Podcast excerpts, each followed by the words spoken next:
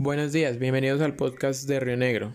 Eh, hoy hablaremos acerca de la vida cotidiana en Colombia, específicamente de, de, los puntos de vista de manera individual, a, a un nivel más de individuo, de cómo se vive o cómo impacta el conflicto en la población civil colombiana.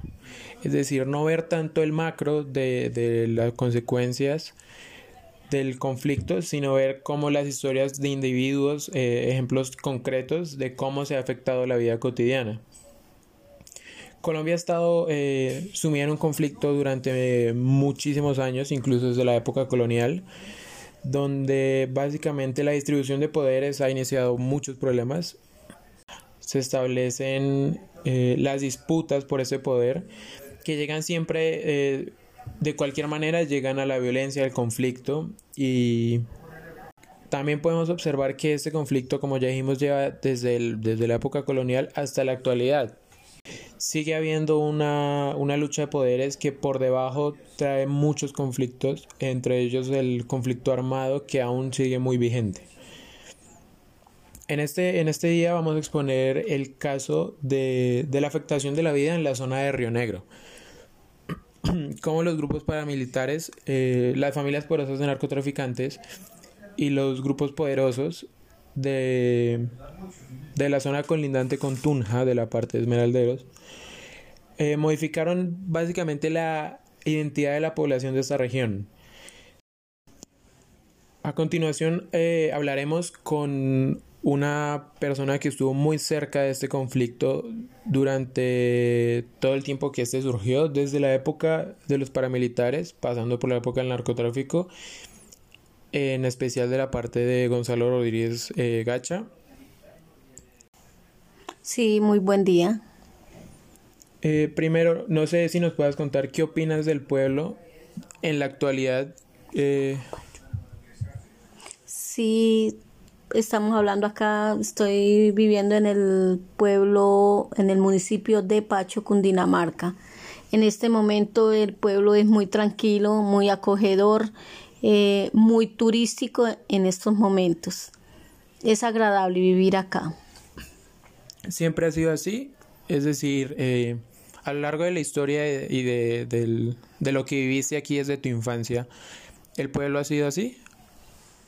No, eh, empezando sí, después hubo un, un tiempo y bastante largo que fue, era terrible vivir acá.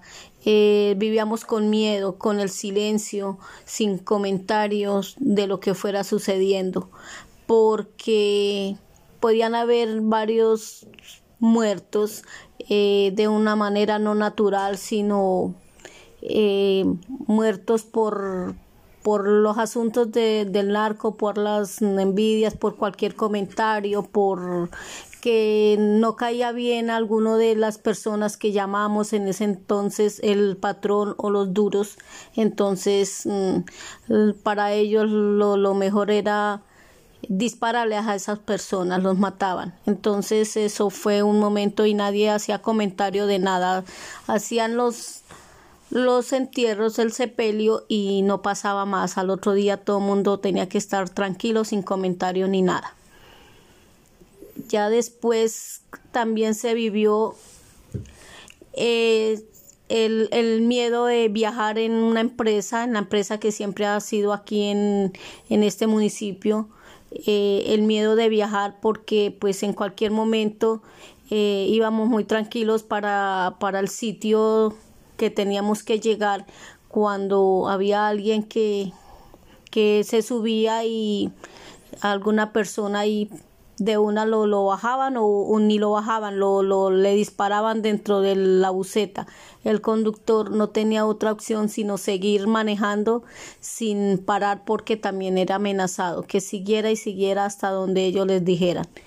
Y, y ya no había no se podía hacer ningún comentario ni decir si, si lo vimos o no lo vimos, si lo conocimos o no lo conocimos, todo era así. A todo momento vivíamos con miedo y, y, las personas mm, tenían que hacer caso porque cualquier problema de, de alguna persona que debiera un arriendo, le debiera una plata a otra persona, nunca se le informaba a las autoridades del municipio, sino el que arreglaba esto eran las, las personas de los comandantes, pero de la, de la autodefensa. Ellos eran los que manejaban el pueblo y manejaban todo en este municipio. Cuéntanos un poco de ti, cómo fue tu infancia, cómo fue que llegaste a relacionarte tanto con el conflicto. Ah, bueno, a la edad de siete años eh, murió mi madre.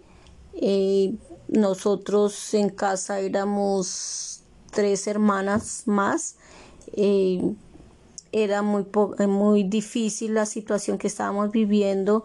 Yo vivía en el campo y ya nos vinimos más cerca del pueblo, empecé a estudiar. En ese momento ya todo era día por día estaba más difícil para nosotros, para la familia. Entonces eh, me encontré estudiando a un familiar de, de Rodríguez Gacha y que le, le, dije yo que tenía que ponerme a trabajar porque pues las cosas estaban muy difíciles. Me dijo que allá había, estaban recibiendo en las fincas de, del señor Rodríguez Gacha, entonces me fue fácil entrar allá por medio de, de mi amiga que era familiar de ellos. ¿Recuerdas eh, ¿qué cambió cuando te metiste en esa cara del conflicto? Como si tuviste que dejar o empezar a hacer cosas que antes no tenías que hacer, si cambiaron algunos hábitos, si, si por obligación, por culpa de este conflicto, tu vida cambió en algún aspecto. Sí, claro, demasiado, porque ya estando trabajando con ellos, era muy difícil ver a, a, mi familia, a mi papá, que en ese entonces aún estaba vivo. Eh, difícil, difícil. A nosotros no nos dejaban salir de las fincas, sino por allá cada dos meses. Eh, era unas visitas de un viernes para un sábado devolvernos. El mismo carro nos sacaba de allá y el mismo carro a tales horas nos recogía para, para llevarnos de nuevo a las fincas.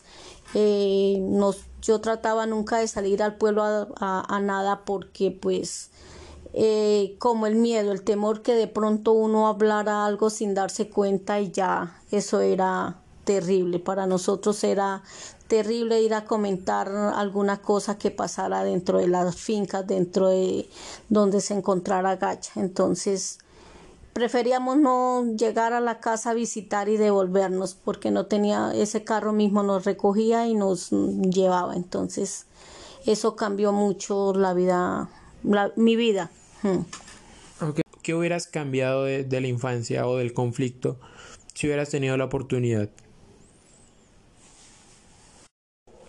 Eh, no, pues no, no me arrepiento de haber trabajado allá de pronto me da como tristeza de, de esa impotencia que, que uno tuvo que, que, vivir, de ese silencio que uno tuvo que, que hacer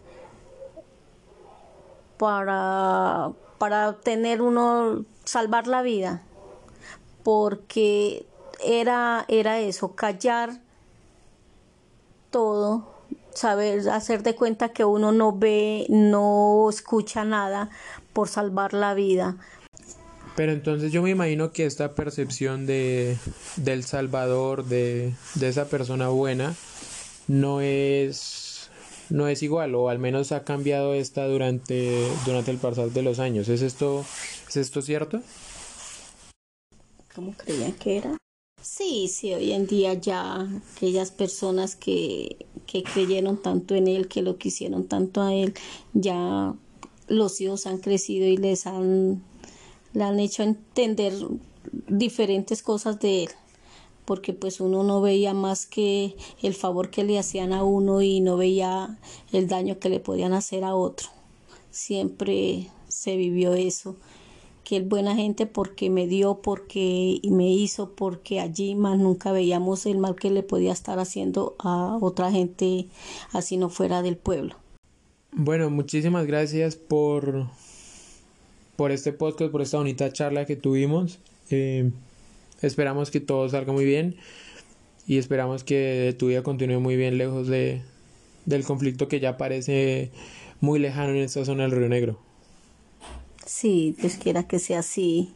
Sí, yo pienso que sí, hoy en día ya, ya la gente es como más realista, como más pensante, como digámoslo, más inteligente. Entonces, sí, te toca seguir adelante. Muchas gracias por, por tenerme en cuenta para esto y, y un feliz día. Gracias.